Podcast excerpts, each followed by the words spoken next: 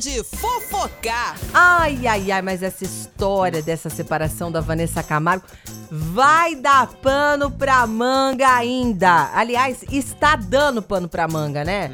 Ontem ela surpreendeu todo mundo. À tarde a gente tava aqui no Tarde Nativa, já tava pronta para falar uma outra fofoca, de repente, Vanessa Camargo se separou. Ai, que coisa chata, né? Aquela notícia que meio chata de dar, né? Mas foi o que eu falei, se ela ficar feliz, tá tudo certo.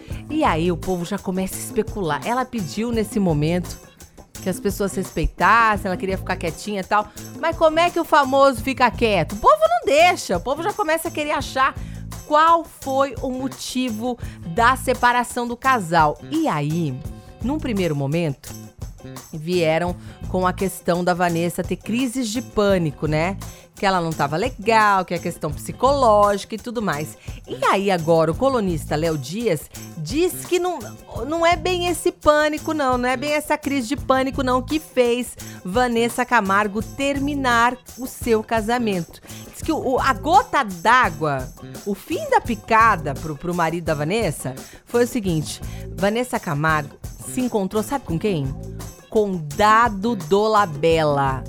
Me, aquele ator lá no, que, que, ficou no meio de um monte de, de bafo, ele é ex da Luana Piovani também, né? Nossa, só bafo na vida desse moço. Sim, é esse. Só que, gente, vocês lembram que ele é ex dela também? Pois é, e diz que ela se encontrou com ele. Lógico que não foi ontem, né? Então foi durante o casamento. Porque se ela terminou o casamento ontem, né, gente? Foi durante o casamento. Me fala, Vanessinha do céu, o que, que você vai fazer encontrar com um ex seu casado, amiga. Não, não, né? Acho que ninguém ia gostar muito, né, dessa, dessa situação. Pra mim, seria o fim da picada também, viu, minha amiga? Vou falar pra você. Por mais que seja aquela coisa, né, é, é amigo, não tem nada a ver hoje em dia, só ficou uma linda amizade, sei lá, né? Mas não pegou bem, diz que foi, foi o fim né? Foi isso que causou o fim. Segundo, não sou eu que estou falando, tá? Quem está falando é o Léo Dias, o colunista Léo Dias, está contando essa situação que ela foi para uma viagem em Goiás. E aí ela se encontrou com o Dado Dolabella e quem armou tudo disse que foi o maquiador lá do Dado que armou esse encontro. Então, eles se viram enquanto o marido estava com os dois filhos.